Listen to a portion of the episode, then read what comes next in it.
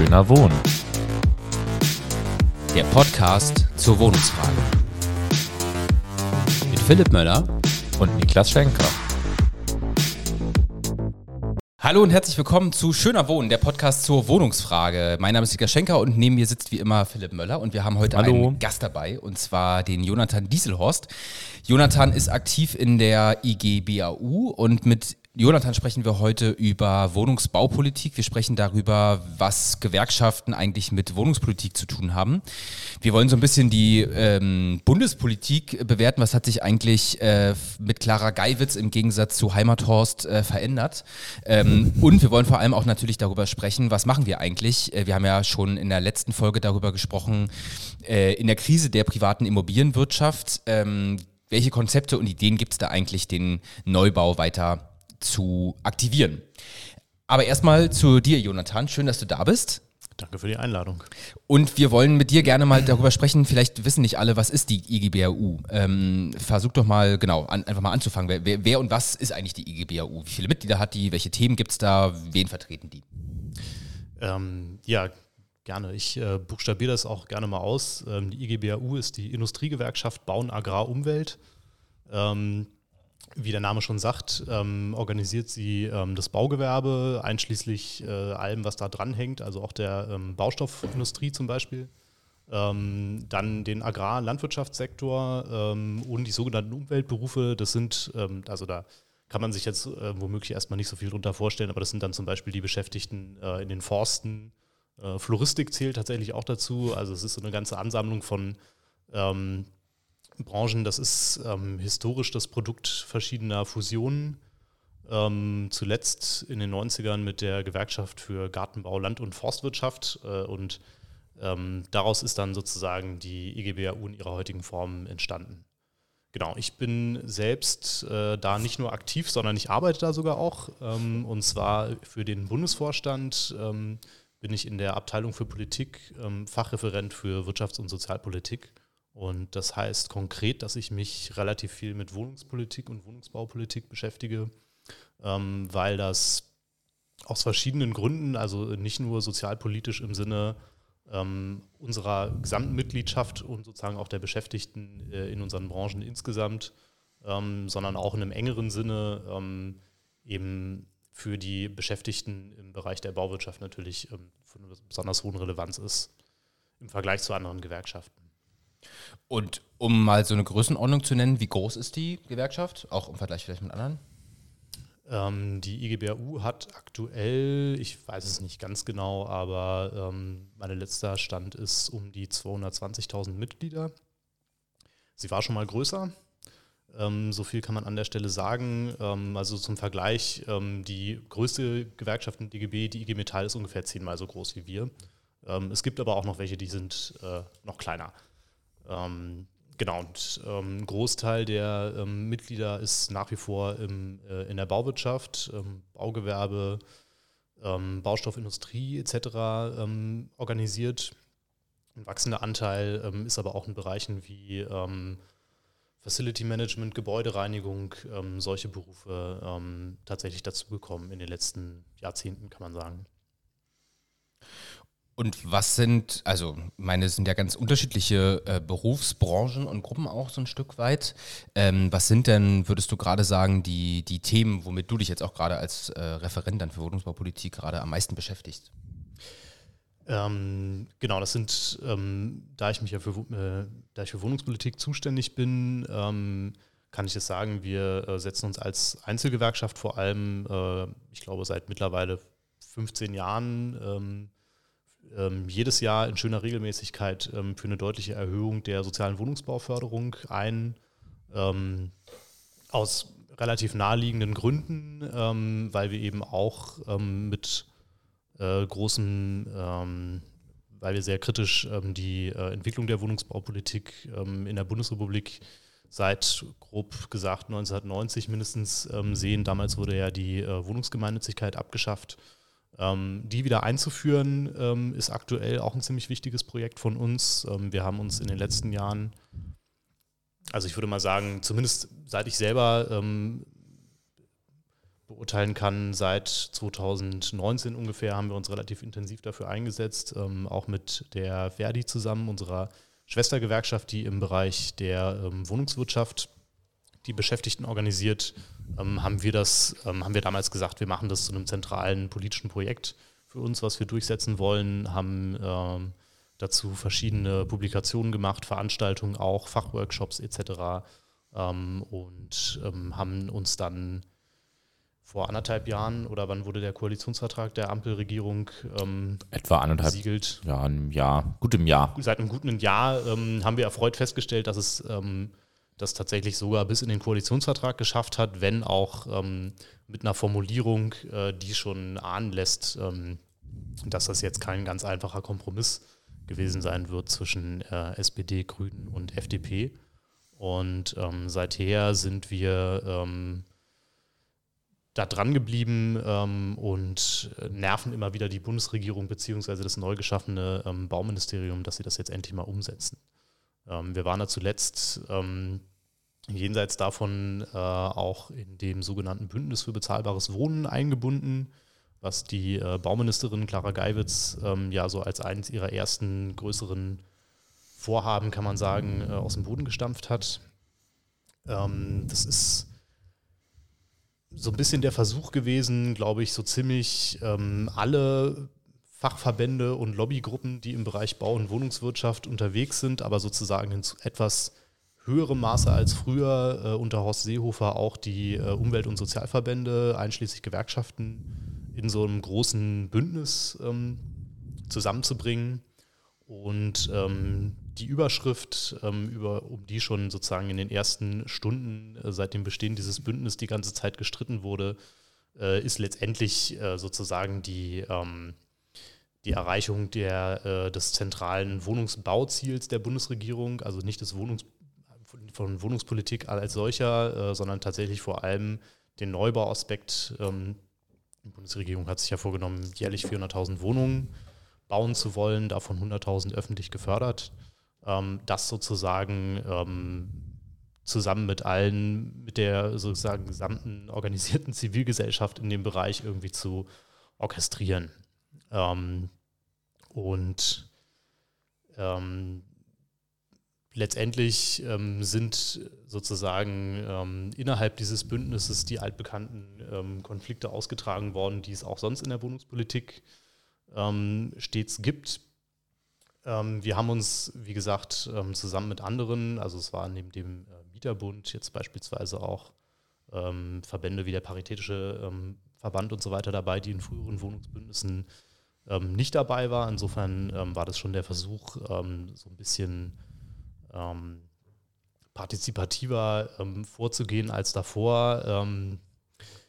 Haben wir uns dafür eingesetzt, ähm, dass es nicht nur alleine um Wohnungsbau, sondern auch um Mietenregulierung gibt, ähm, weil wir gesagt haben, ähm, wir freuen uns zwar, wenn was für den Wohnungsbau getan wird, insofern, weil es äh, erstmal beschäftigungspolitisch für unsere Mitglieder in der Bauwirtschaft irgendwie grundsätzlich nicht schlecht ist, aber wir vertreten viele Beschäftigten, die jenseits davon äh, unterwegs sind und auch die Beschäftigten am Bau sind letztendlich auf leistbare Mieten angewiesen.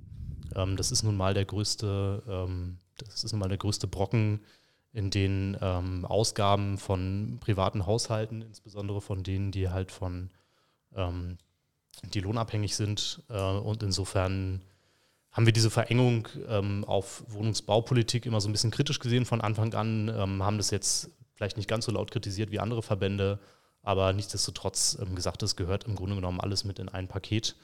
Ähm, das hat das Ministerium ähm, letztendlich nicht gemacht. Ähm, wir sind, wir haben uns irgendwie damit arrangiert, sind dabei geblieben ähm, und aber auch der Rest ähm, dieses Bündnisprozesses war jetzt nicht ähm, unbedingt das reinste Vergnügen, um es mal so kurz zu sagen. Mhm. Mhm. Aber beschreib doch mal, also wie, ich meine, wie kann man sich das vorstellen? Wer ist da alles beteiligt? Ich meine, es gibt ja unzählige Verbände der Bau- und Immobilienwirtschaft gerade. Da möchte ich dich jetzt gar nicht alle aufzählen lassen. Ähm, aber trotzdem, wie, wie laufen dann solche, wie läuft so ein Prozess ab? Ähm, und wie würdest du einschätzen, ist da auch im weitesten Sinne die Zusammenarbeit oder ist das überhaupt möglich mit eben Verbänden, die, sage ich mal, jetzt äh, ganz vornehmlich oder ganz explizit Vermieterinteressen äh, vertreten? Ähm, also genau, alle Verbände, die da in diesem Bündnis drin waren, kann ich tatsächlich nicht aufzählen. Ähm, mag ich jetzt auch gar nicht versuchen. Wäre auch langweilig. ähm, grob kann man sagen, ähm, da die ähm, insbesondere bei der Immobilienwirtschaft die Verbändelandschaft zum Teil deutlich kleinteiliger ist als vor allem auch bei den, bei den Gewerkschaften.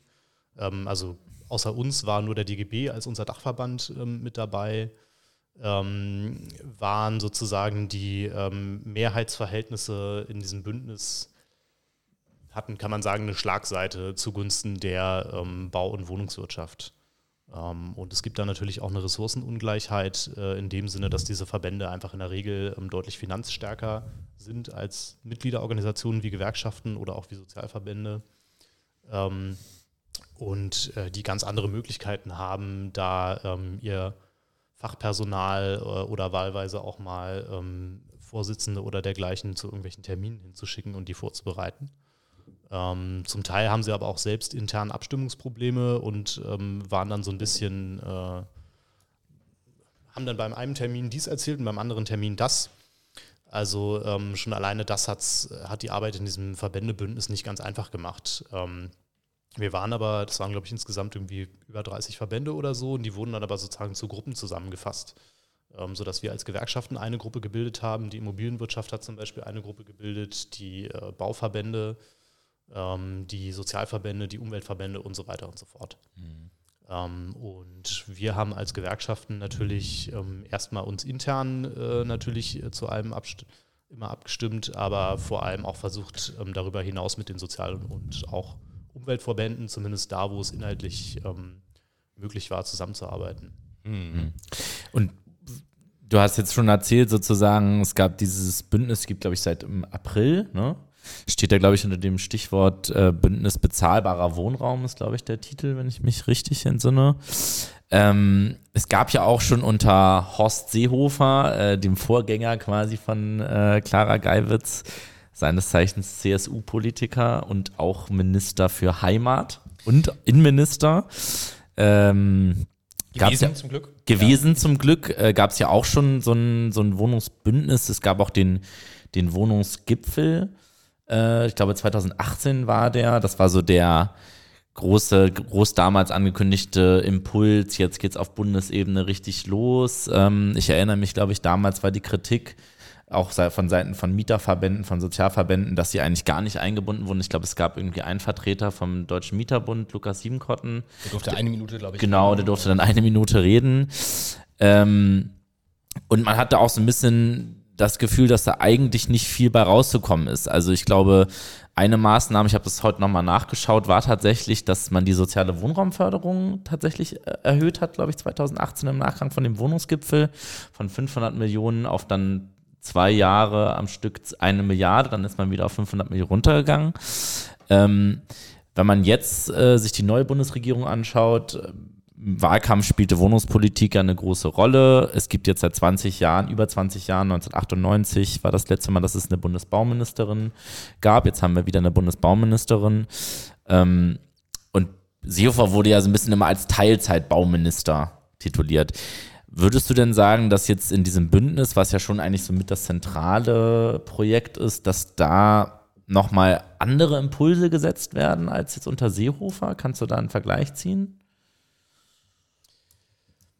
Das lässt sich zum jetzigen Zeitpunkt schwer sagen. Ähm, es ist zunächst mal ähm, grundsätzlich keine schlechte Entwicklung, dass es überhaupt wieder ein eigenes Ressort ist. Ähm, das haben wir auch erstmal ähm, als wir uns den Koalitionsvertrag und die Ressortverteilung etc. damals angeschaut haben, ähm, grundsätzlich positiv zur Kenntnis genommen, weil es natürlich für uns schon erstmal die, äh, die Chancen steigert, ähm, mit unseren Themen äh, im wohnungspolitischen Bereich ähm, mehr Gehör zu finden und sozusagen auch ein Gegenüber in Form eines Apparats zu haben mit Fachpersonal und so weiter. Ähm, den gab es natürlich früher schon auch, aber dadurch, dass es ähm, eben so eine, so eine Nische in einem äh, riesigen äh, Innen- und Heimat- und was weiß ich noch Ministerium war, ähm, hatte das Thema natürlich schon ein, äh, konstantes äh, Aufmerksamkeitsdefizit. Mhm. Und ähm, das hat sich insofern schon geändert. Ähm, was allerdings ein, eine Chance und ein Problem zugleich ist, ist die Tatsache, dass dieses Ministerium komplett neu geschaffen, sprich sozusagen vorher existierende Fachabteilungen woanders rausgelöst worden sind und dass das jetzt als eigenständiges Ressort eigentlich im Moment noch im Aufbau ist. Mhm. Ähm, und an ganz vielen Stellen, das hat man auch in der Bündnisarbeit und das merkt man auch sonst in der äh, Kommunikation ähm, und der ähm, in, in, dem Austausch ähm, mit dem Ministerium ähm, im Grunde genommen die Fachebene noch teilweise gar nicht richtig steht, weil das Personal nicht da ist. Ähm, insofern kann man dieses Wohnungsbündnis äh, etwas, ähm, wie soll ich sagen, zynisch auch als den Versuch äh, lesen, äh, sozusagen die Facharbeit ähm, im Sinne, so dem, in dem Sinne, dass man so ein Arbeitsprogramm entwirft, eigentlich so ein bisschen outzusourcen. Mhm. Also wir hatten mehr als einmal das Gefühl, dass wir im Grunde genommen mit mindestens drei Terminen die Woche und äh, x Papieren, die ständig abgestimmt werden mussten, im Grunde genommen eigentlich so ein bisschen das machen, was das Ministerium selbst machen sollte. Ähm, ich kann da gleich noch was zu sagen. Ähm, die haben äh, im Grunde genommen das Bündnis gestartet mit so einer Art Auftakterklärung, ähm, die im Grunde genommen die, die Themen benannt hat, die dann im weiteren Verlauf dieses Bündnisses besprochen werden sollten.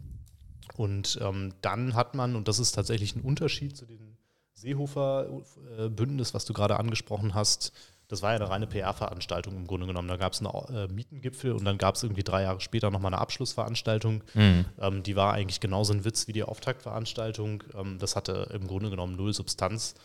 Ähm, und da würde ich sagen, hat das ähm, Ministerium von, hat Clara Geibitz oder ihr Ministerium, beziehungsweise beide, ähm, haben jetzt schon versucht, das ein bisschen anders zu machen. Ähm, sie sind aber sozusagen ins andere Extrem abgedriftet und haben jetzt einen extrem kleinteiligen, äh, partizipativ, zumindest vom Anspruch her, äh, ausgestalteten Arbeitsprozess gestartet. Ähm, das habe ich ja gerade schon gesagt. Äh, da wurde jetzt also ein komplettes ähm, Arbeitsprogramm, ein Maßnahmenkatalog äh, im Grunde genommen entworfen. Ähm, wie gesagt, alles unter der Überschrift, wir wollen 400.000 Wohnungen bauen und alles soll total äh, klimaneutral und sozial werden und so weiter und so fort.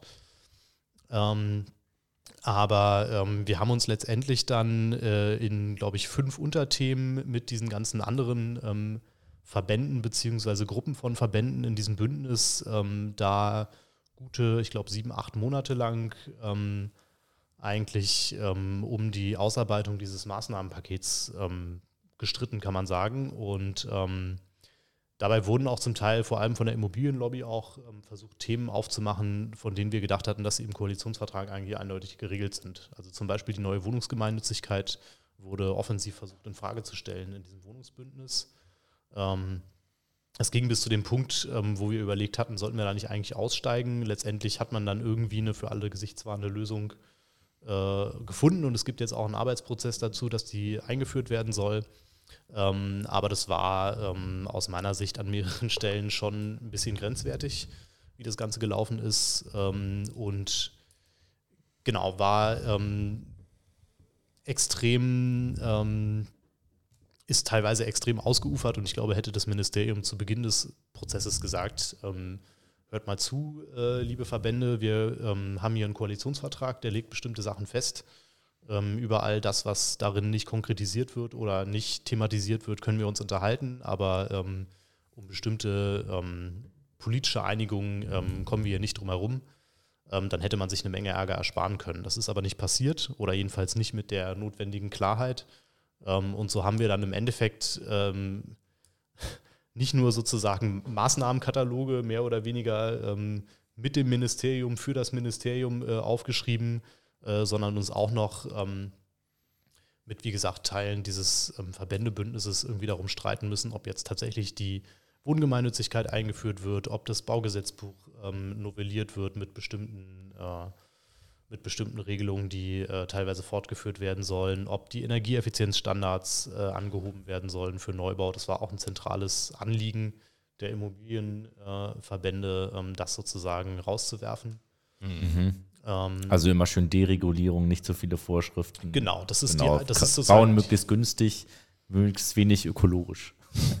ja, genau, das ist im Grunde genommen, ähm, hat die äh, Immobilienlobby äh, in diesem Bündnis ähm, dieselbe Platte gespielt wie immer. Das scheint auch im Moment deren Antwort auf die sich abzeichnende ähm, Baurezession zu sein. Ähm, insofern ähm, kann man jenseits dessen auch keine besonders innovativen Vorschläge da erwarten, glaube ich. Ähm, und es ähm, wirft natürlich so ein bisschen äh, die Frage auf, ähm, wie sich die Gewerkschaften und sozusagen auch äh, die progressive Politik äh, jenseits davon ähm, oder sozusagen linke Parteien im, in einem etwas umfassenderen Sinne vielleicht ähm, dazu ähm, verhalten oder welche, mit welchen eigenständigen ähm, Vorschlägen man da reingeht in die, in die Debatte, weil ich glaube tatsächlich mehr Deregulierung, mehr unkonditionierte Fördergelder ähm, haben uns in die Situation geführt, die wir heute haben. Und ähm,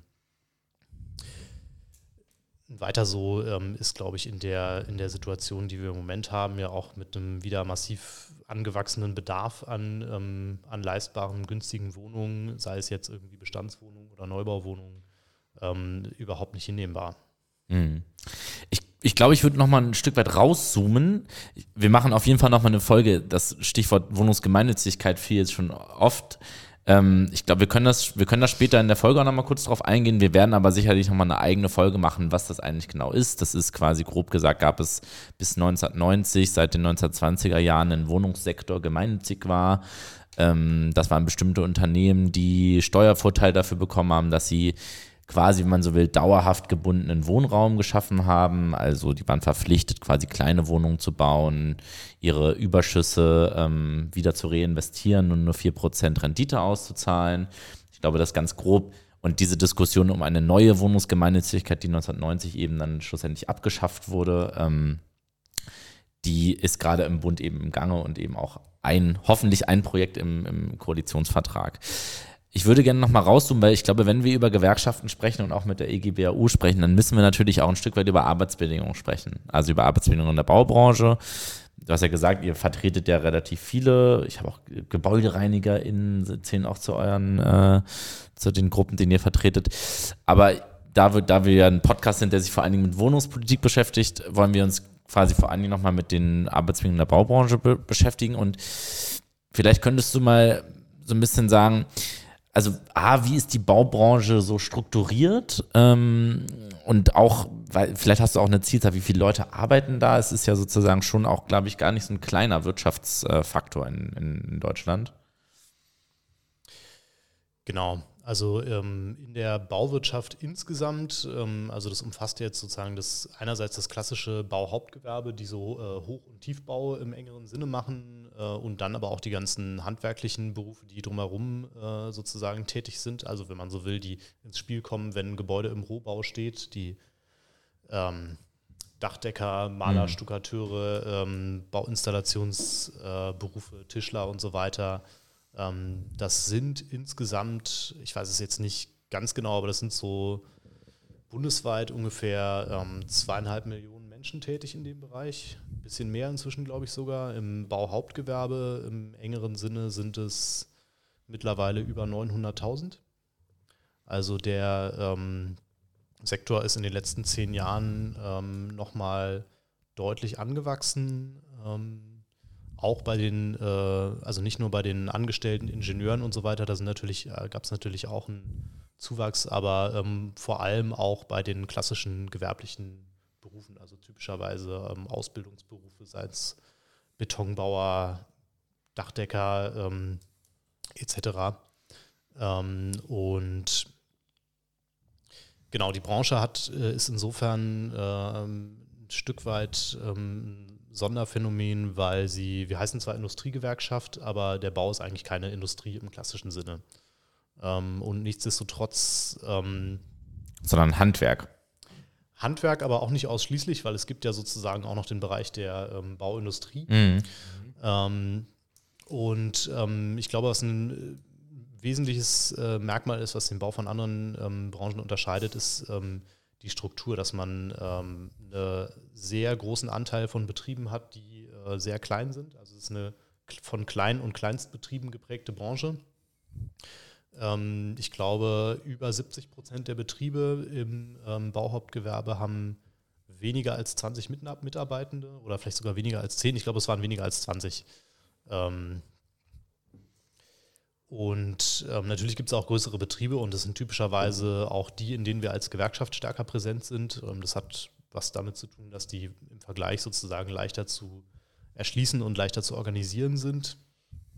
Ähm, und da haben wir an der Stelle auch eher ähm, in der Regel ähm, eine Tarifbindung, sei es mhm. in Form von Flächentarifverträgen oder auch von Haustarifverträgen. Ähm, und ähm, das geht dann natürlich auch mit äh, generell besseren Arbeitsbedingungen einher. Wir haben aber auch jenseits davon ähm, in vielen kleinen Handwerksbetrieben, ähm, aber auch äh, sozusagen ähm, mittelgroßen Betrieben kann es durchaus ganz anders aussehen. Und ähm, eine Besonderheit vom Baugewerbe ist eben, dass es ein ausgeprägtes ähm, Subunternehmertum gibt. Das heißt, es gibt so eine Art ähm, Arbeitsteilung zwischen größeren und kleineren Betrieben. Typischerweise bei, vor allem bei größeren Bauaufträgen. Ähm, dann ähm, bekommt eben ein größeres Bauunternehmen den Zuschlag und erbringt aber gar nicht alle Bauleistungen selbst.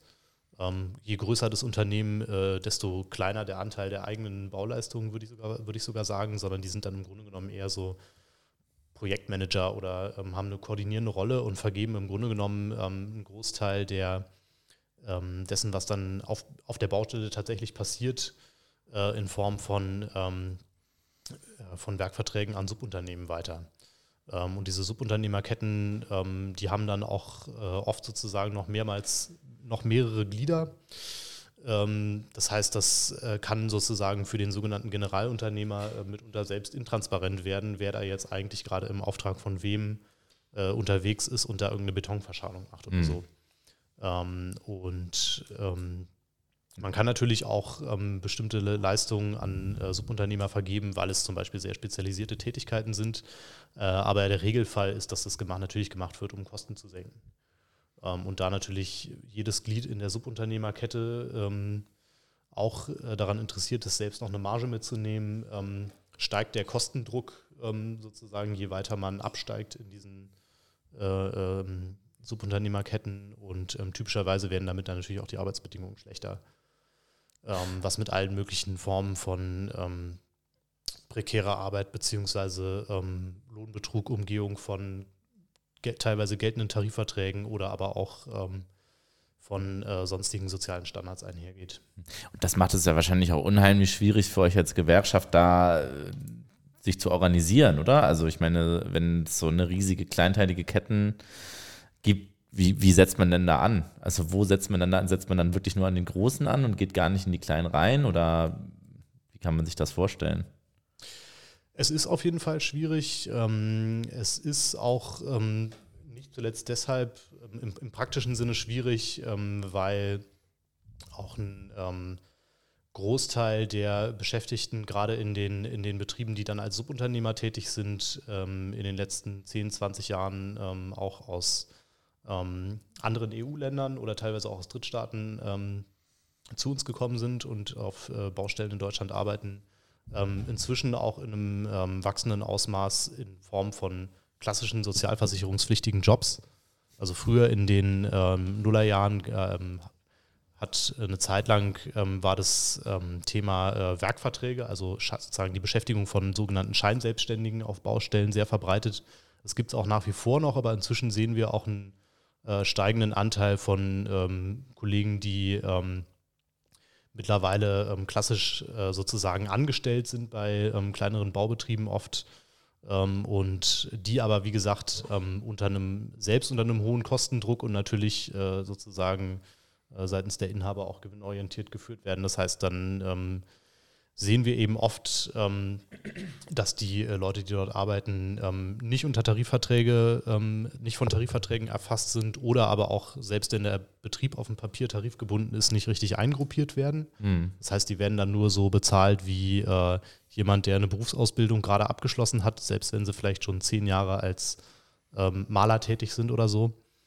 Ähm, wir haben aber auch andere Sachen, die ähm, weitaus problematischer sind. Also da geht es dann darum, dass ähm, Stunden, äh, Arbeitsstunden ähm, nicht sauber abgerechnet werden ähm, und damit sozusagen auch Lohnbetrug stattfindet. Da geht es darum, dass teilweise äh, Sozialabgaben nicht ordnungsgemäß abgeführt werden, dass die Leute damit um ihre Urlaubsansprüche betrogen werden oder auch um Rentenansprüche in krassen Fällen auch, dass sie nicht mal unfallversichert sind. Das hatten wir eben vor allem ähm, bei diesen Scheinselbstständigkeits- ähm, Konstrukten.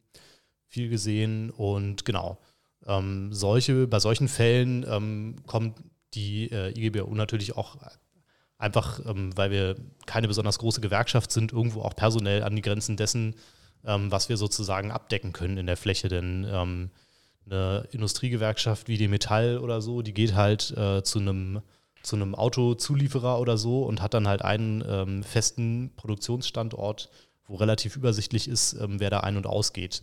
Und demgegenüber haben wir es halt mit ständig wechselnden kleineren und größeren Baustellen zu tun, wo ständig wechselnde kleine und mittelgroße Betriebe äh, unterwegs sind.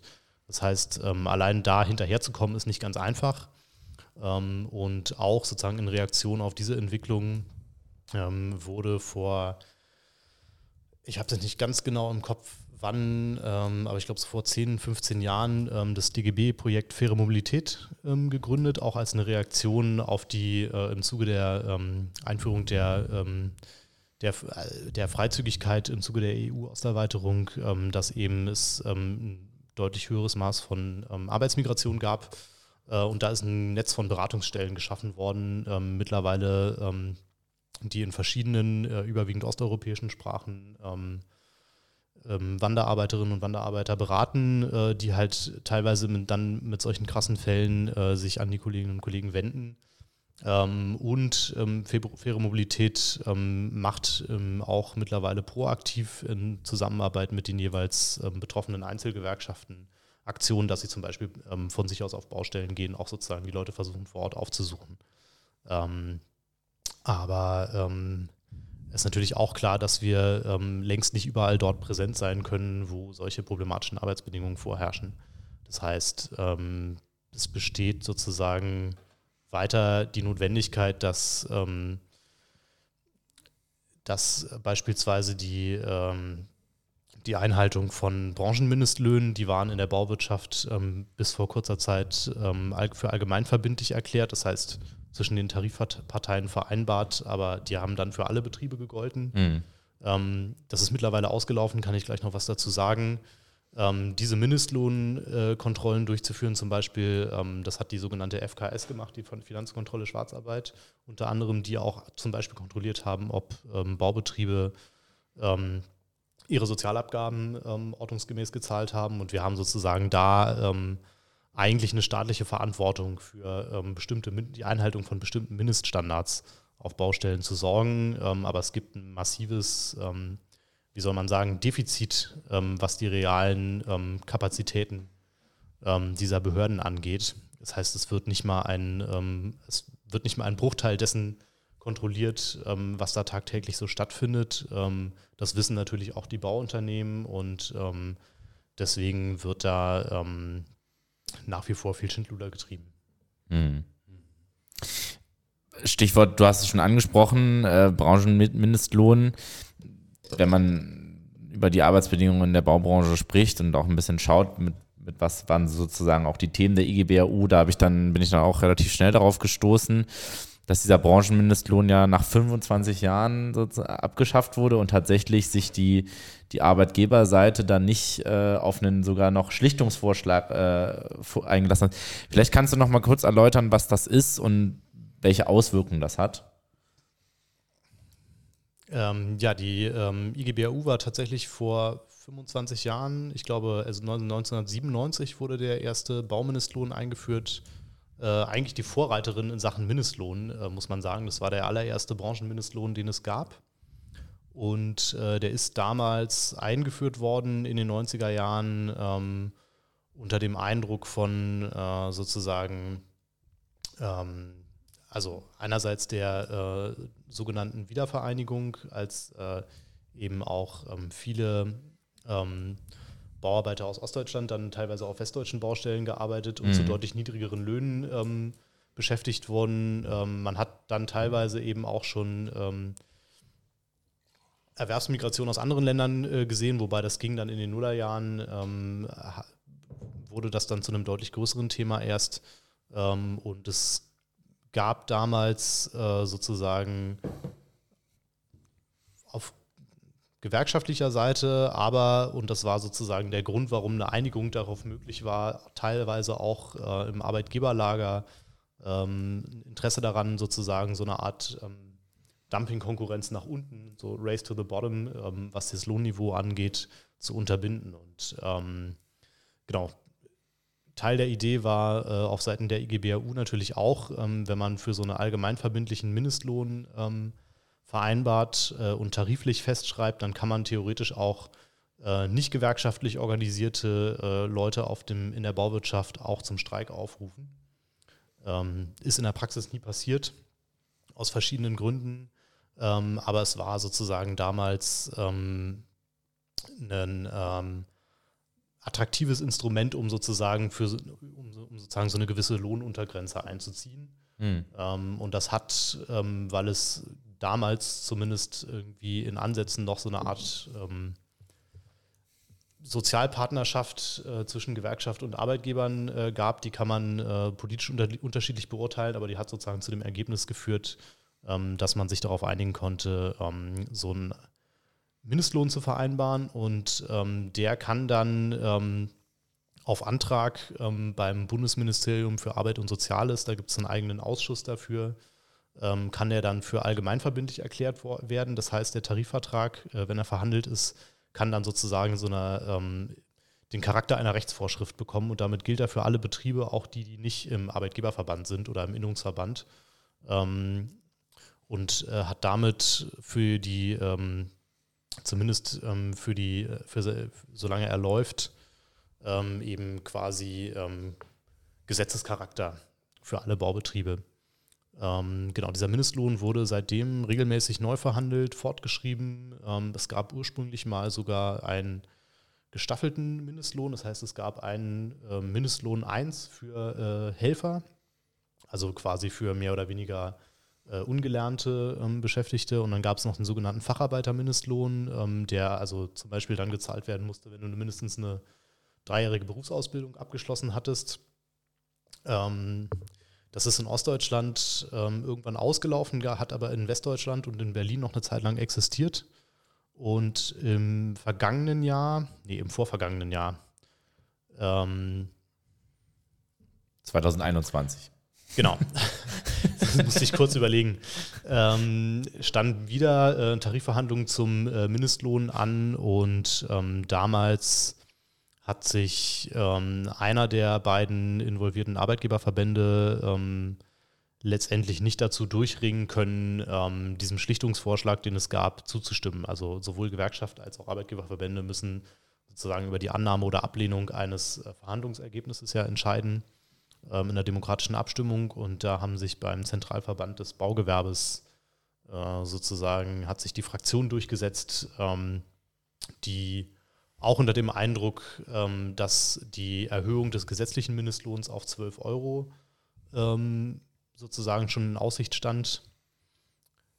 Ähm, hat dann gesagt, naja, 12 Euro Mindestlohn sind wir doch gar nicht so weit von entfernt. Der damalige äh, Branchenmindestlohn für Helfer lag, glaube ich, bei, muss gerade mal überlegen, 12,80 Euro oder so.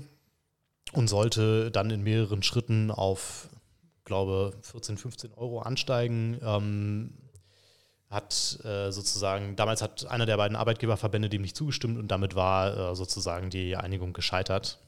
Ähm, und seitdem ähm, gilt auf Baustellen nur noch der gesetzliche Mindestlohn für 12 mhm. Euro, was natürlich für die ähm, Beschäftigten, die das betrifft, ähm, wirklich ein, äh, ein, Schlag ins Gesicht ist, weil teilweise dann auch Arbeitsverträge ähm, die sozusagen an die äh, explizit an den Branchenmindestlohn gekoppelt waren, dann auch relativ kurzfristig geändert werden konnten und im Grunde genommen eigentlich ähm, mit relativ, äh, also relativ kurzfristig schon ähm, echte ähm, Lohnverluste da ähm, eingetreten sind. Ähm, das Ganze jetzt natürlich dann auch nochmal äh, eine krasse Sache in einer Situation, wo es die, wo die allgemeinen Lebenshaltungskosten, Energiepreise ähm, von Wohnkosten, will ich gar nicht erst anfangen, ähm, massiv gestiegen sind.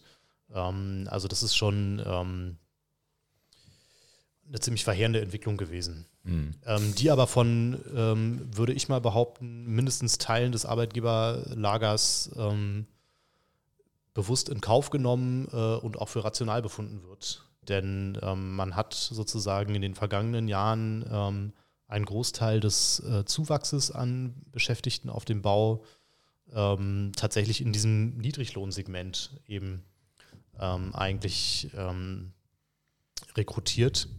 Also man kann es mittlerweile auch ähm, anhand von Lohnstatistiken, äh, die Sozialkasse des Baugewerbes führt, ganz gut sehen, dass sich ähm, vor allem in Ostdeutschland tatsächlich ein Großteil der gewerblichen Arbeitnehmer in den unteren Lohngruppen, äh, also unter 15 Euro die Stunde, ähm, sozusagen ähm, konzentriert. Und ähm, die werden sich sagen, naja, wenn wir den Bauboom im Moment auch mit äh, Niedriglohnarbeit organisieren können mhm. und insbesondere nicht wissen, was die Zukunft so bringt, warum sollten wir jetzt äh, sozusagen einer deutlichen Lohnerhöhung zustimmen? Mhm. Das wird ähm, natürlich äh, dir keinen Vertreter eines Arbeitgeberverbandes so bestätigen, aber ähm, das ist aus meiner Sicht relativ klar die äh, Denke dahinter. Äh, und insofern bringt uns das jetzt natürlich im Moment auch eine echt schwierige Situation. Aber ähm, der Handlungsbedarf ist da und ähm, darüber sind sich ähm, in der Gewerkschaft zumindest auch alle im Klaren. Hm. Ja, sehr spannend. Also es wird jetzt nochmal so einen kleinen Cut machen. Es, gab ja, aber wenn man daran anschließt, ein Stück weit ja auch in, in der Geschichte ja die Idee sozusagen, du sagst jetzt, heute hat die Baubranche einen großen äh, Niedriglohnsektor und es herrschen teilweise auch nicht besonders gute Arbeitsbedingungen. Ich glaube, so in, in der Weimarer Republik gab es ja dann auch die Versuche, quasi gewerkschaftliche Bauhütten zu gründen. Nach dem Zweiten Weltkrieg gab es dann die neue Heimat. Ähm, und es ist ja auch klar, du hast es ja auch schon erwähnt, dann diese die, die Mietfrage ist ja quasi auch Teil der, der Lohnfrage, weil natürlich ne, die Miete ist eben ein ganz wesentlicher Teil dessen, was man dann sozusagen, wenn man dann seinen Arbeitslohn erhält, ähm, quasi für den man, den man dafür dann aufbringen muss. Und was ich ganz interessant fand, ist, dass die Gewerkschaften aus meiner Perspektive, also jetzt nicht nur die EGBAU, sondern auch die anderen Gewerkschaften, ähm, in den letzten Jahren ein Stück weit wieder politischer geworden sind. Also sie kamen aus einer Tradition, dass sie sozusagen eigene Baubetriebe aufgebaut haben. Ähm, dazu werden wir bestimmt auch nochmal eine eigene Folge machen zur neuen Heimat und der Geschichte, auch dem Scheitern dessen. Dann gab es, glaube ich, nach dem Scheitern der neuen Heimat ein Stück weit auch eine Zurückhaltung. Die gibt es auch, glaube ich, bis heute noch, sich da selber auch einzumischen, sozusagen durch Schaffung von eigenen Bauträgern, sagen wir jetzt mal. Aber Nichtsdestotrotz hatte ich das Gefühl sozusagen, dass wohnungspolitische Fragen in den letzten Jahren wieder stärker auch im Fokus standen von Gewerkschaften, dass sie sich wieder stärker eingemischt haben. Ein wichtiger Aspekt ist jetzt sicherlich die neue Wohnungsgemeinnützigkeit. Ein anderer, ähm, der auch damit verbunden ist, ist eben der soziale Wohnungsbau und überhaupt der Neubau. Ich, ich glaube, die IGBAU, ich weiß es gar nicht, aber zumindest der DGB ist ja auch beispielsweise, fordert ja auch mehr Regulierung, ist in diesem Bündnis Mietenstopp. Aber wenn wir jetzt mal beim sozialen Wohnungsbau bleiben, dann ist würde ich sagen, sozusagen sind da zwei Interessen. Also auf der einen Seite kann man sagen, die Gewerkschaften wollen natürlich einen Wohnungsbau, den sich dann ihre Mitglieder auch leisten können. Also gerade wenn du halt viele Leute hast aus der Baubranche, die irgendwie nicht besonders viel Leute äh, nicht verdienen, die brauchen natürlich Wohnungen, die irgendwie bezahlbar sind. Ähm, wir wissen, der private Wohnungsbau hat in den letzten Jahren nicht unbedingt diese Wohnung hervorgebracht. Und auf der anderen Seite ist natürlich auch eine florierende Bauwirtschaft sozusagen ein, ein, ein Jobmotor. Also du brauchst natürlich sozusagen auch ähm, einen Wohnungsbau, der irgendwie aktiv ist, damit du halt Jobs schaffst, du brauchst Sanierung und so weiter und so fort, damit die Unternehmen auch Aufträge bekommen, damit Arbeitsplätze erhalten bleiben. Das sind natürlich, das sind, glaube ich, die beiden Faktoren, die da eine Rolle spielen. Ähm, nun haben wir bei der letzten Folge ähm, zur Zeitenwende in, in der Immobilienwirtschaft, könnt ihr euch natürlich gerne anhören, wenn ihr die noch nicht angehört habt, so ein bisschen besprochen, dass die Bau- und Wohnungswirtschaft ein Stück weit in die Krise gerät. Wir haben das am Beispiel der Vonovia ähm, erklärt, aber wir haben das auch im Bereich des Neubaus. Also wir haben äh, sozusagen steigende Bauzinsen. Das macht Investitionen auch in den Wohnungsbau deutlich teurer. Wir haben Materialknappheiten auf dem Bau. Wir haben du hast, glaube ich, gesagt, anhaltend hohe Baukosten, nicht nur explodierende, sondern die waren schon hoch und, und steigen immer weiter.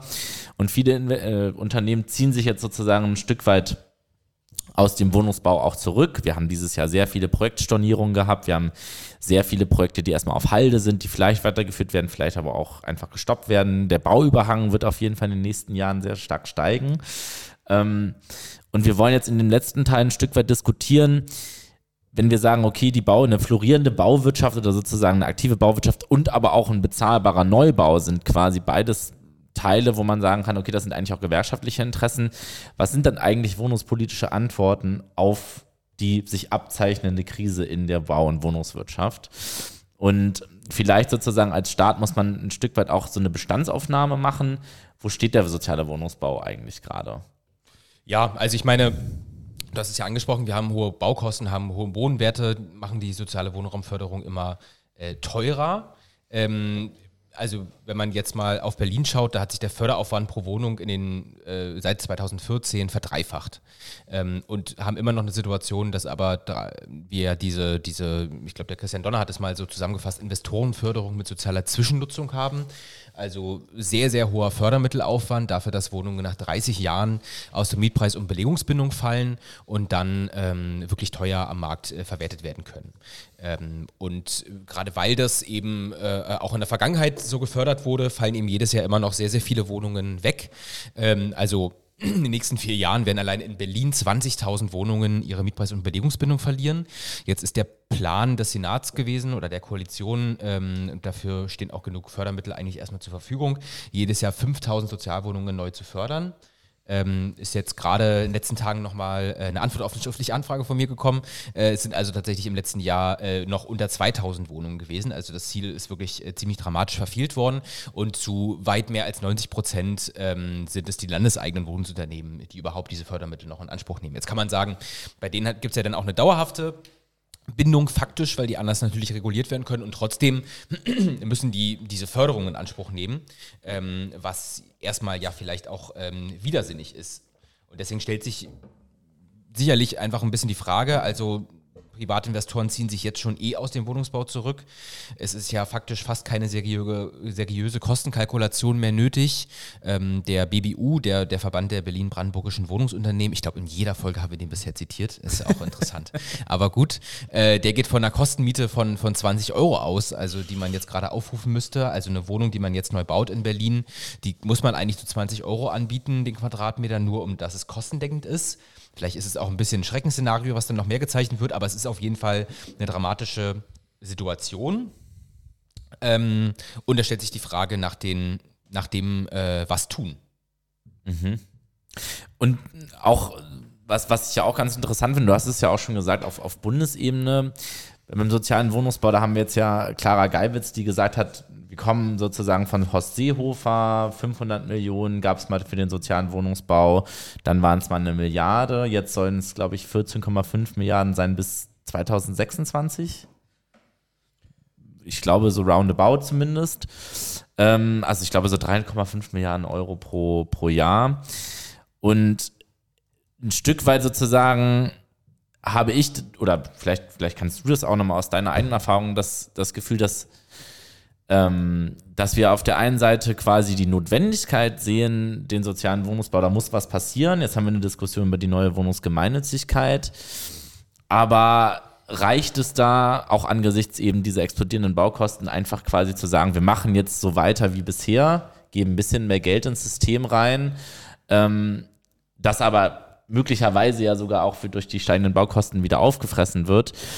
Und stellen uns aber nicht die Frage sozusagen, wer baut diese Wohnung eigentlich? Oder, oder ist das auch etwas, was auf Bundesebene diskutiert wird? Also Niklas hat es ja schon gesagt, quasi, wir haben in, in Berlin die kommunalen Wohnungsunternehmen, in Hamburg sieht es ein bisschen anders aus, da baut die Sarah, also das kommunale Wohnungsunternehmen, auch relativ viel, aber auch private, auch ein paar Genossenschaften. Aber spielt diese Frage, wer soll eigentlich diese Sozialwohnungen am Ende errichten, auf Bundesebene irgendwie eine Rolle?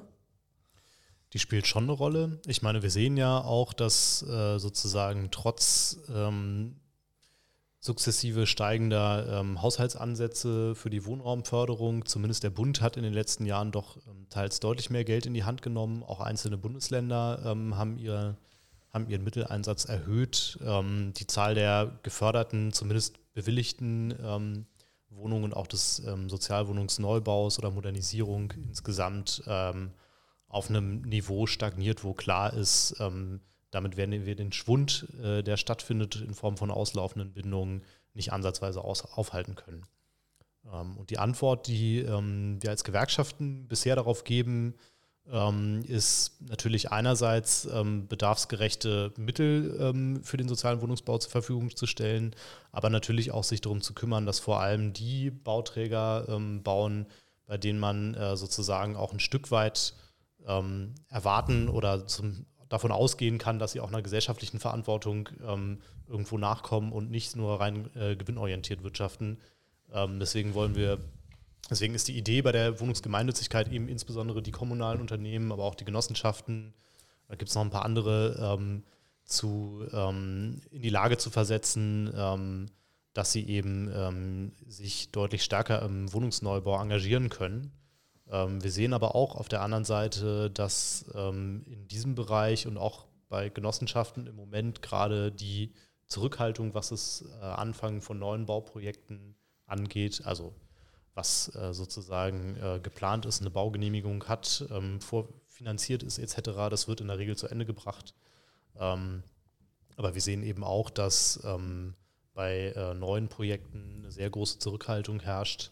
Ähm, das wirft natürlich schon die Frage auf, was tut man eigentlich in der Situation, in der man äh, historisch hohe äh, Fördermittel zur Verfügung hat ähm, in der man ähm, per Baugesetzbuch ja auch Kommunen teils äh, sozusagen zusätzliche Mittel an die Hand gegeben hat, ähm, um auch ähm, planungsrechtlich ähm, für mehr sozialen Wohnungsbau zu sorgen, in der man vielleicht möglicherweise bald eine Wohnungsgemeinnützigkeit hat, ähm, in der eben trotzdem es sozusagen an Akteuren mangelt, ähm, die tatsächlich bauen.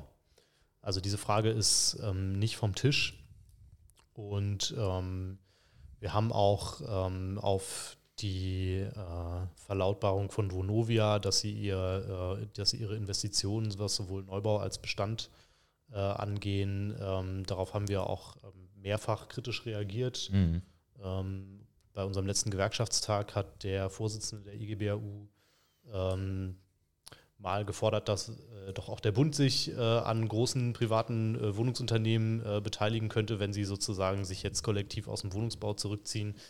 Ähm, kann man alles diskutieren. Ich glaube, man wird ähm, tatsächlich, wenn man dieses Ziel ähm, 100.000 Sozialwohnungen pro Jahr oder zumindest mal äh, die Stabilisierung des Bestandes an Sozialwohnungen nicht komplett aus den Augen verlieren will, ähm, wird man über ein ähm, stärkeres öffentliches Engagement ähm, auch in der Bautätigkeit ähm, nicht drum herum kommen, wie das konkret aussieht.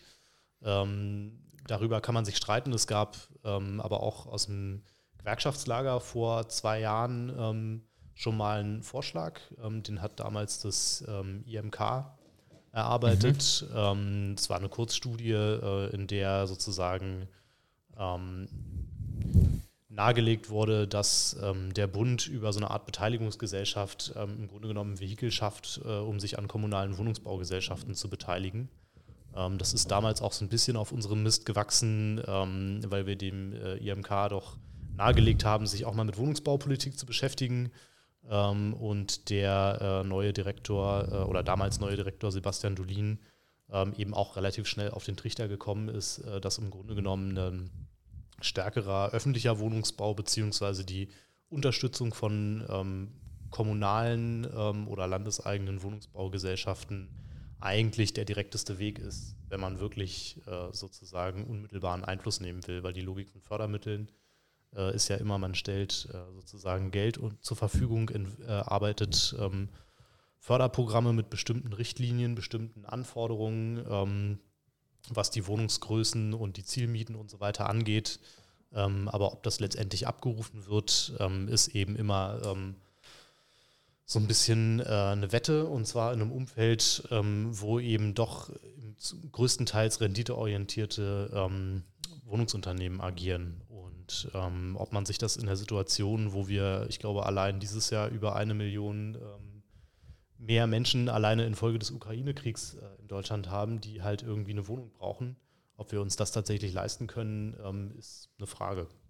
Ich finde das nochmal ein ganz spannendes Stichwort, weil das hätte man eigentlich fast äh, auch zu Beginn der Folge nochmal diskutieren können, aber ich finde das ja ganz spannend, dass äh, mein Gefühl wäre, die äh, gesellschaftliche Linke, ähm, aber auch Initiativen etc. sich überhaupt mit dem Thema Wohnungsneubau und äh, relativ wenig beschäftigen insgesamt. Das ist immer, ähm, steht auf jeden Fall zurück hinter, ähm, glaube ich, anderen, anderen politischen Ansätzen. Aber insofern ähm, würden wahrscheinlich jetzt auch alle zustimmen, die, die wie, wie wir jetzt hier am Tisch sitzen, zu sagen, dass ähm, äh, Bauen genauso wie das Wohnen eigentlich auch eine Aufgabe der öffentlichen Daseinsvorsorge ist. Oder andersrum gesagt, man kann eben, wie du es ja eigentlich, finde ich, gerade auch gut beschrieben hast, ähm, also man kann es jetzt nicht im Zufall überlassen, ob dieses Jahr genug Wohnungen gebaut werden oder genug Sozialwohnungen gebaut werden. Das ist eigentlich eine öffentliche Aufgabe oder es sollte eine öffentliche Aufgabe sein, wo ähm, der Staat dann vielleicht nicht auch nur Fördermittel zur Verfügung stellt, sondern eben tatsächlich das auch absichert ähm, durch kommunale Wohnungsunternehmen. Ich meine, die Frage, warum die, die Bundesanstalt für Immobilienaufgaben, die also ja auch Wohnungen verwaltet, warum die nicht selber baut, also warum der Bund nicht äh, auch massiv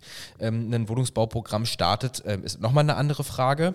Aber aber ich glaube, äh, vor Ort in den Großstädten und dort, wo der, wo der Bedarf an Sozialwohnungen ganz besonders groß ist, ähm, stellt sich jetzt das nochmal mit einer anderen Dringlichkeit und eben vielleicht auch mit einer Form von Möglichkeitsfenster. So haben wir das ja in der äh, letzten Folge auch diskutiert, zu sagen, also wenn jetzt reihenweise, ähm, ich sag mal, Marktkapazitäten dadurch frei werden, dass die Privaten nicht mehr bauen oder dem Wohnungsneubau tatsächlich zurückfahren, ähm, ist das äh, äh, durchaus vielleicht eine Gefahr auch für die Bauwirtschaft, ähm, die, die äh, kriselt.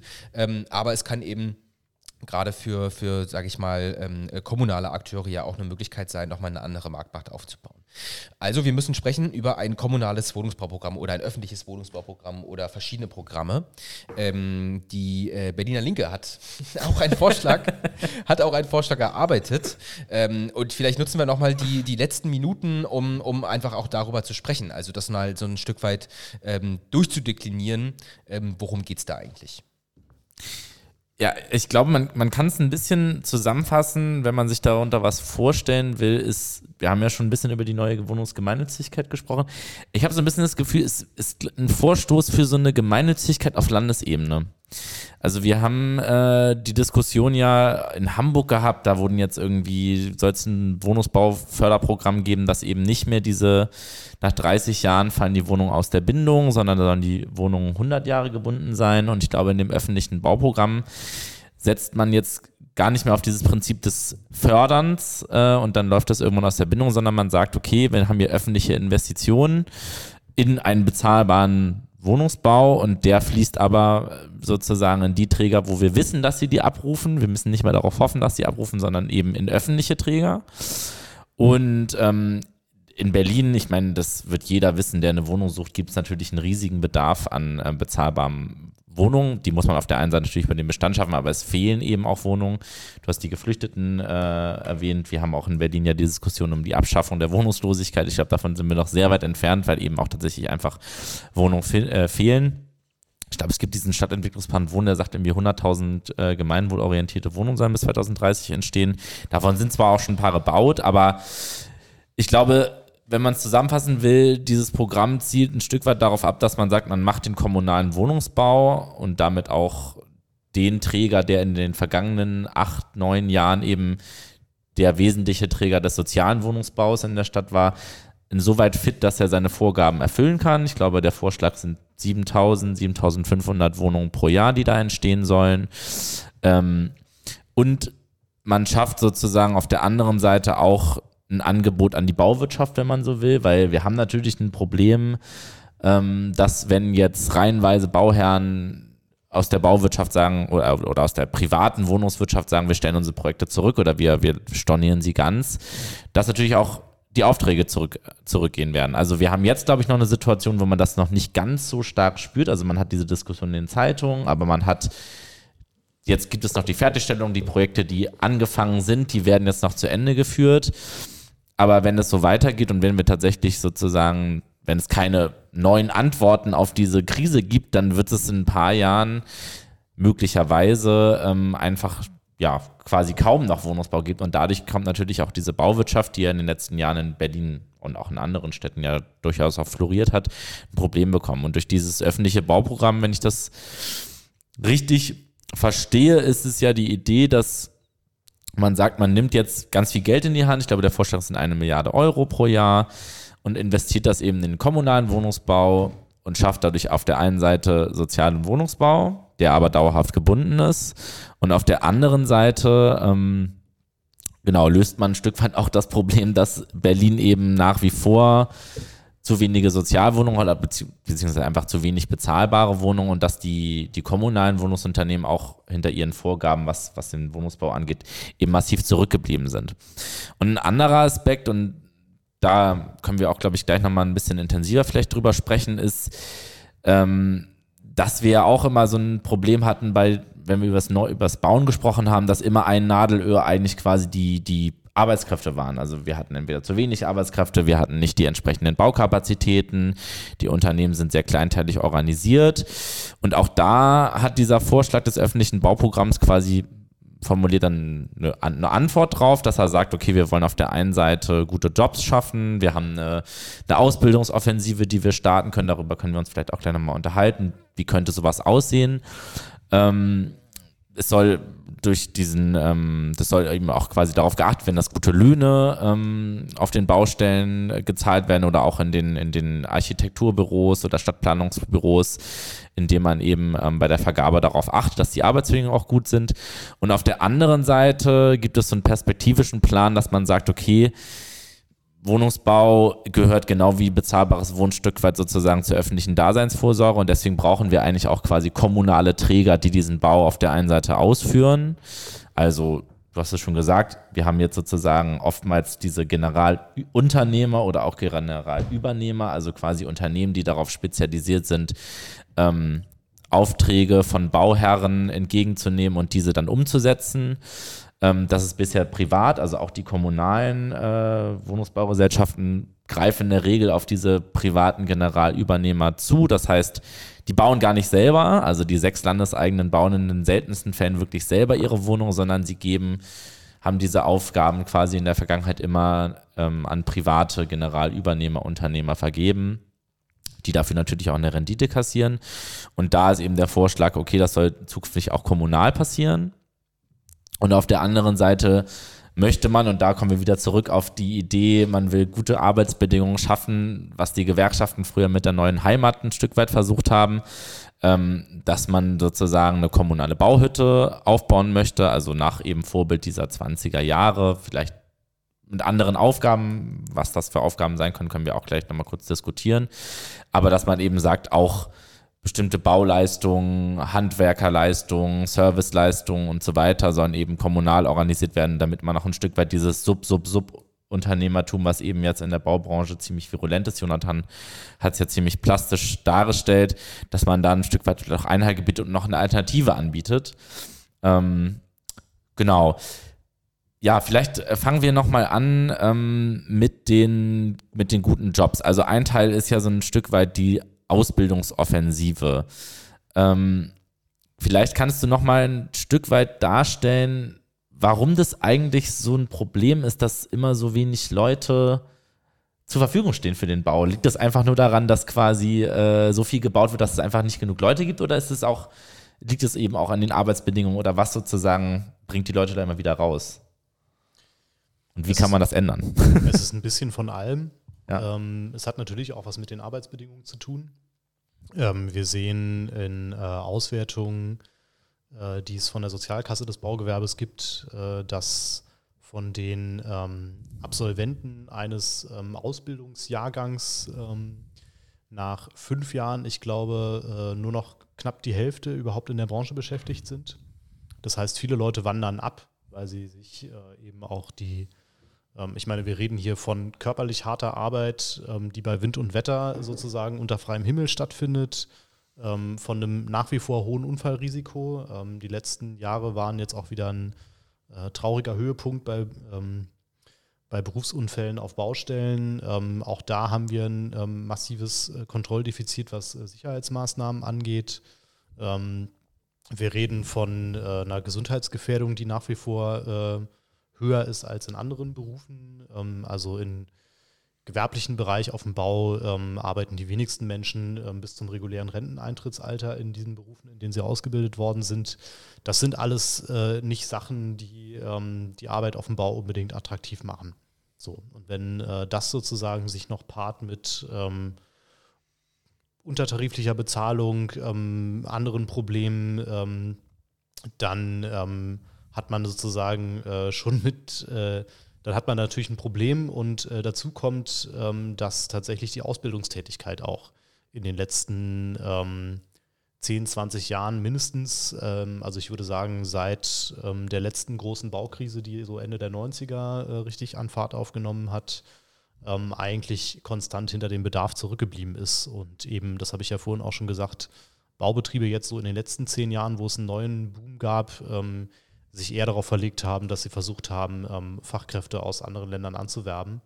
Ähm, die Bundesregierung hat das zum Teil auch explizit unterstützt, zum Beispiel in Form der sogenannten Westbalkan-Regelung, ähm, die sozusagen Menschen aus Staaten wie Bosnien, Herzegowina, Albanien und so weiter unter bestimmten Voraussetzungen, unter anderem, dass es ein Arbeitsvertrag mit einem deutschen Unternehmen gibt, die Einreise erlaubt hat.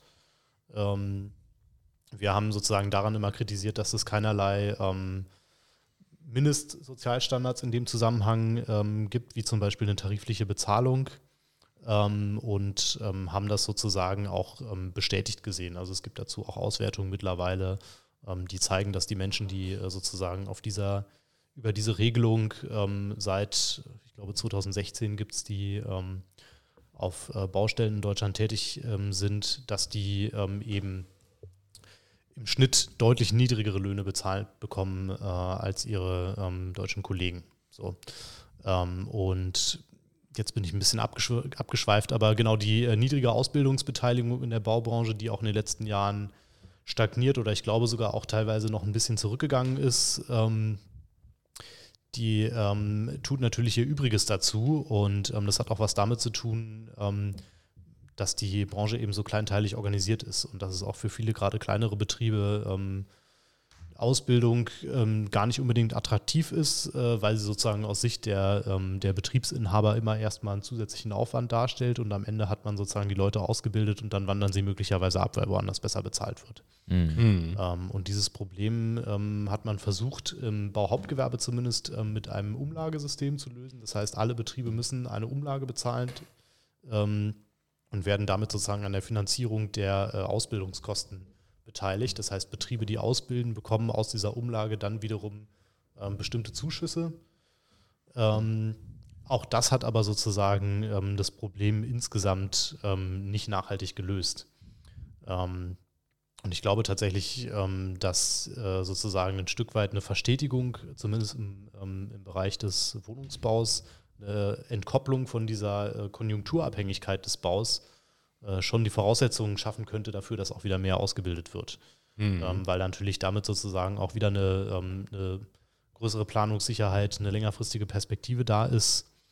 Ähm, wenn eben klar ist, in einem bestimmten Zeitraum ähm, wird auf jeden Fall ähm, oder mit hoher Sicherheit ähm, bestimmte Investitionen getätigt. und diese Sicherheit ist im Moment tatsächlich mit der hohen Abhängigkeit von privaten Investitionen im Wohnungsbau halt komplett flöten gegangen. Insofern ähm, gibt es äh, von meiner Gewerkschaft äh, natürlich zu diesem äh, Vorschlag, den ihr jetzt gerade vorgestellt habt, noch keine äh, offizielle Position, aber ähm, der Gedanke ist auf jeden Fall interessant und ähm, ich denke mir, ähm, dass man ähm, über solche oder ähnliche Ideen auf jeden Fall in nächster Zeit auch verstärkt wird diskutieren müssen bei uns. Mhm. Also ich meine, ich finde find ja ganz spannend, weil es ja im Grunde genommen bei sowas wie einem kommunalen Wohnungsbauprogramm um zwei ähm, Punkte geht. Auf der einen Seite ähm, die Frage, wer baut die Wohnungen, also ganz praktisch. Äh, darüber haben wir jetzt irgendwie auch gesprochen und welche Vorteile es dafür gibt. Ich meine, man kann auch noch, glaube ich, weitere finden. Also zu sagen, einerseits gute Arbeitsbedingungen und es gibt und gute Löhne.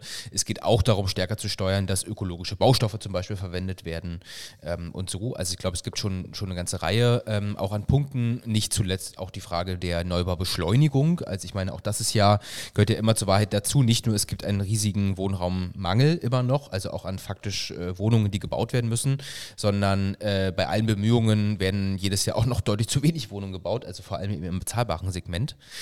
Und der andere Aspekt ist ja der der Finanzierung ähm, nochmal. Also wir haben über die Förderung gesprochen und dass die in den letzten Jahren äh, gewachsen ist.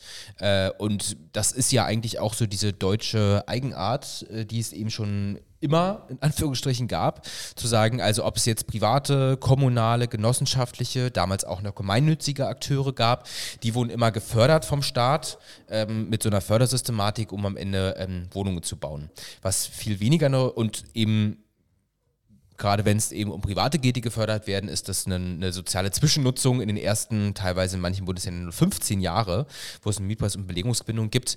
Ähm, nach den 15 Jahren äh, äh, können die nicht nur teuer weitervermietet werden, sondern äh, die 15 Jahre sind ja eh so ein bisschen die Spanne, wenn man jetzt ein neue, neues Haus gebaut hat, in der man erstmal sozusagen abbezahlt und ähm, kann also, sage ich mal, ist jetzt gar nicht so äh, super unlukrativ, auch Sozialwohnungen zu bauen, weil man auch eine garantierte Rendite ähm, dem Grunde genommen hat.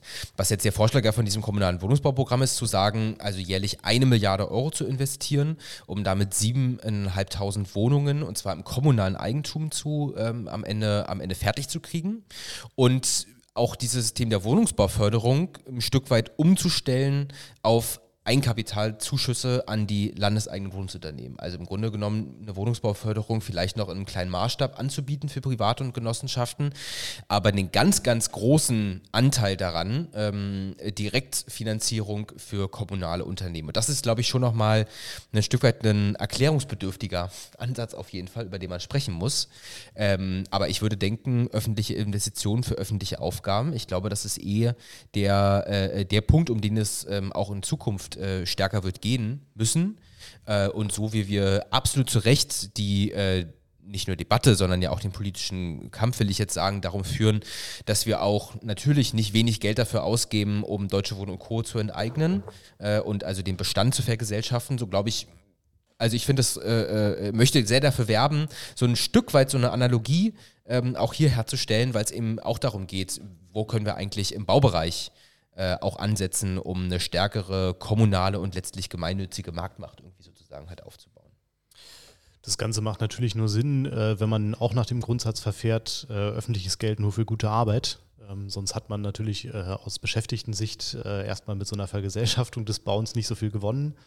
Ähm, also das wäre natürlich äh, in jedem Fall wichtig, wenn man über solche Programme nachdenkt, ähm, dass tatsächlich auch für die Beschäftigten ähm, nicht nur äh, ein Stück weit eine, ähm, eine ähm, Absicherung, ähm, was, den, äh, was die Beschäftigung per se angeht, äh, da ist, sondern tatsächlich auch die Aussicht darauf, ähm, dass man äh, über die öffentliche, über so eine öffentliche Beteiligung natürlich auch auf bessere Arbeitsbedingungen hinwirkt. Ich meine, mhm. Ähm, das Land Berlin hat zumindest meines Wissens ein vergleichsweise weitreichendes Vergabegesetz. Mhm. Ähm, also man könnte da noch einen Schritt weiter gehen an manchen Stellen und insbesondere im Bereich äh, der Kontrollen oder zum Beispiel auch bei äh, Vergabeprozessen, äh, wenn sozusagen auffällig billige Angebote eingehen, da könnte man sozusagen auch die, ähm, da könnte man noch ein bisschen nachschärfen.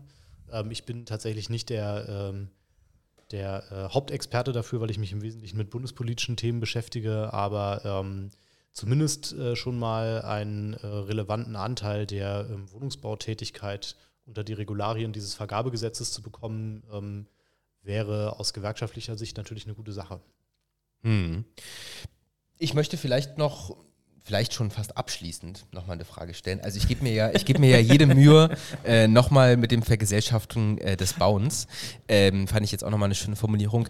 Nein, aber ich stelle mich, ich stelle mir tatsächlich die Frage, alle reden übers Bauen äh, und Bauen, Bauen, Bauen ist ja so das geflügelte Wort und ich glaube, es gab in den letzten Jahren immer so ein Stück weit äh, eine Ausweichbewegung zu sagen, wir wollen nicht über Bauen sprechen, sondern wir wollen über die hohen Mieten sprechen und das hat natürlich auch absolut seine Berechtigung. Ich möchte jetzt auch gar nicht dafür werben, äh, das komplette Gegenteil zu tun.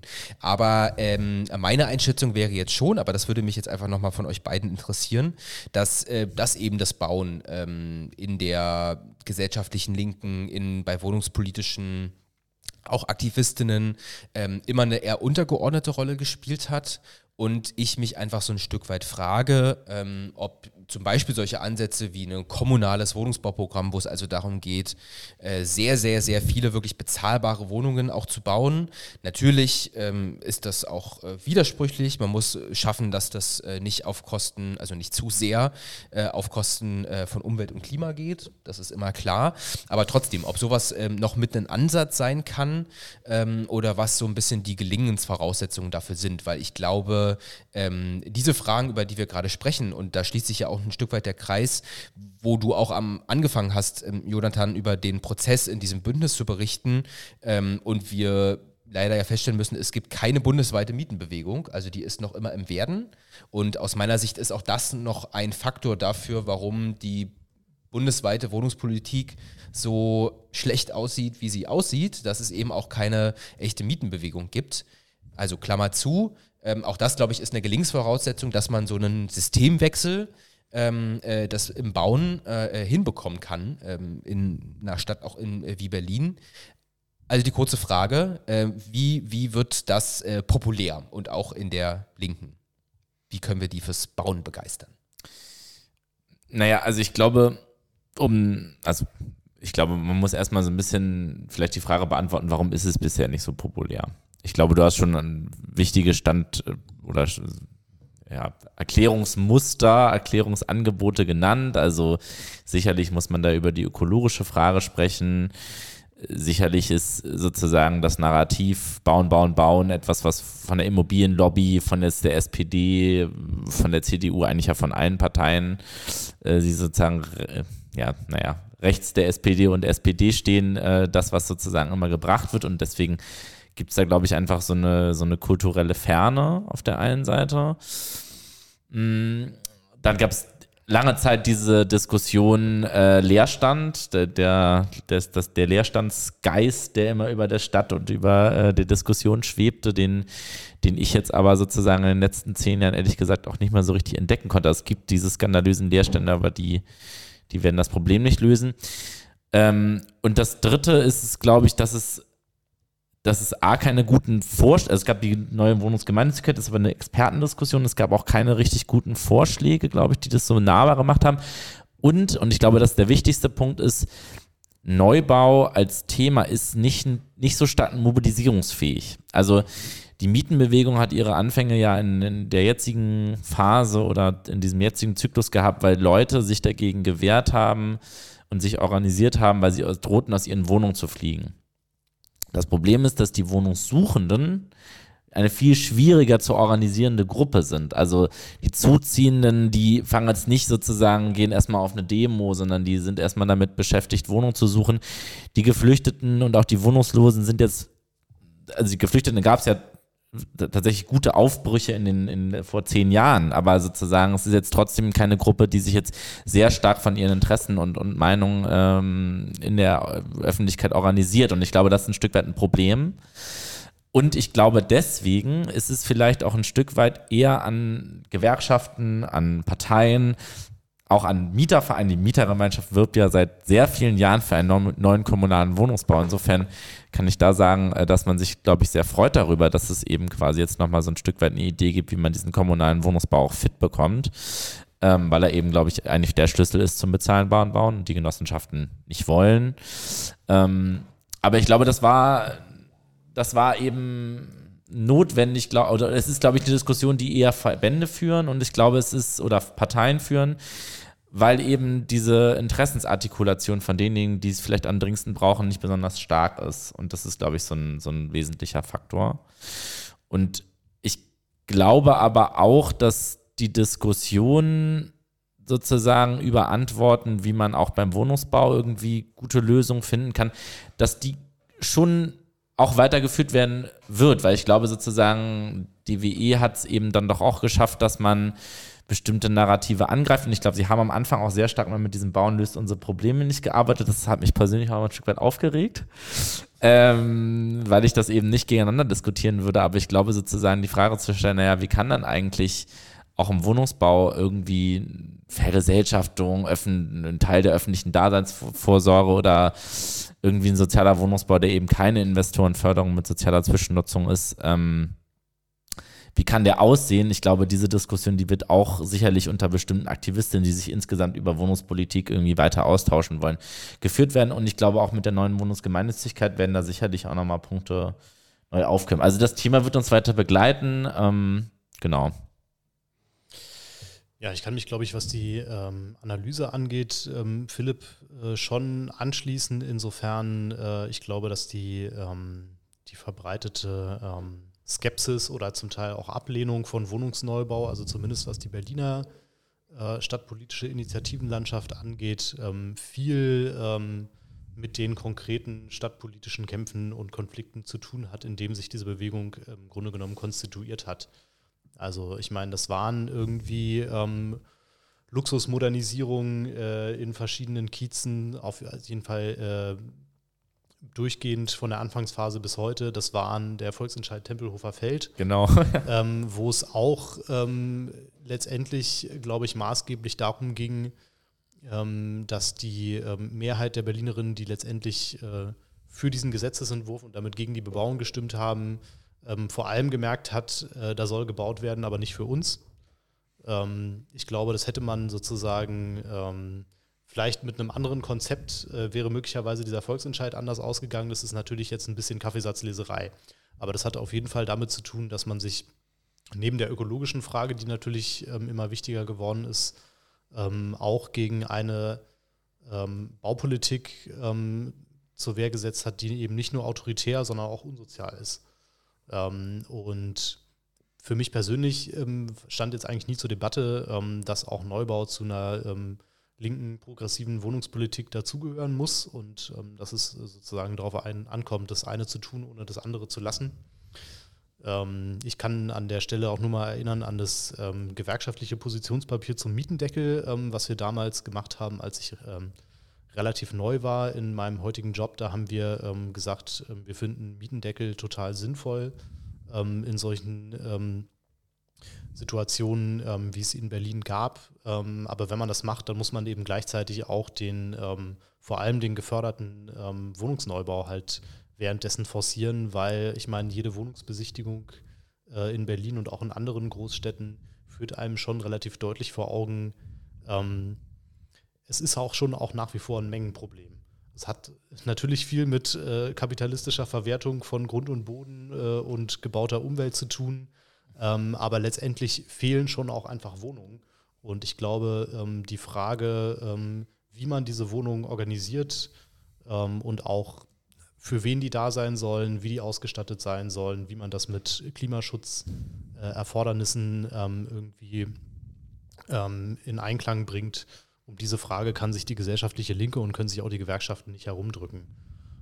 Insofern sehe ich aber auch im Moment, wo äh, immer klarer wird, ähm, die private Wohnungswirtschaft, die sich an den Finanzmärkten die letzten 10, 12 Jahre billiges Geld leihen konnte, ähm, löst dieses Problem nicht mal mehr am Ansatz in dem Moment, in dem dieses billige Geld äh, und sozusagen damit in dem Maße, wie die äh, gesellschaftliche Kaufkraft jetzt auch infolge der Inflation sinkt, äh, sozusagen die, äh, die Absatzchancen schwinden, ähm, sind die nicht mehr in der Lage und auch nicht mehr willens, äh, dieses gesellschaftliche Problem zu lösen.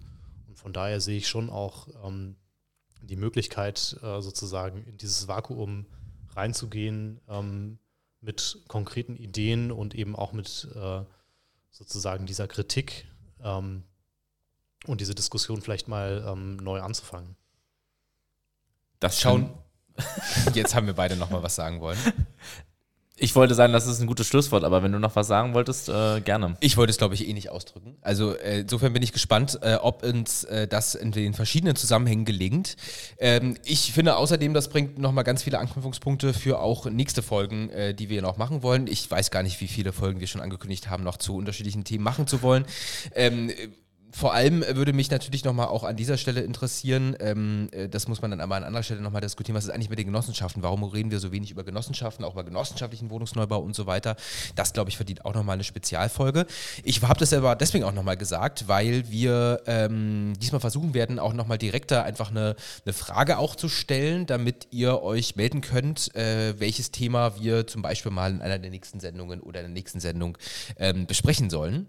Ähm, Genau, und insofern bedanke ich mich aber vor allem bei Jonathan, dass er da war. Vielen lieben Dank für deine Zeit. Das war bestimmt auch nicht das ähm, letzte Mal oder hoffentlich nicht das letzte Mal, dass du dabei warst. Und ich äh, hoffe, ihr habt es bis hierher geschafft, noch zuzuschauen. Es ist heute ein bisschen längere Folge gewesen, ähm, aber ich glaube, da waren für, zumindest für mich auch nochmal wirklich ein paar ganz viele neue äh, spannende Aspekte dabei. Insofern macht's gut, danke fürs Zuhören und Zuschauen und bis zum nächsten Mal. Tschüss.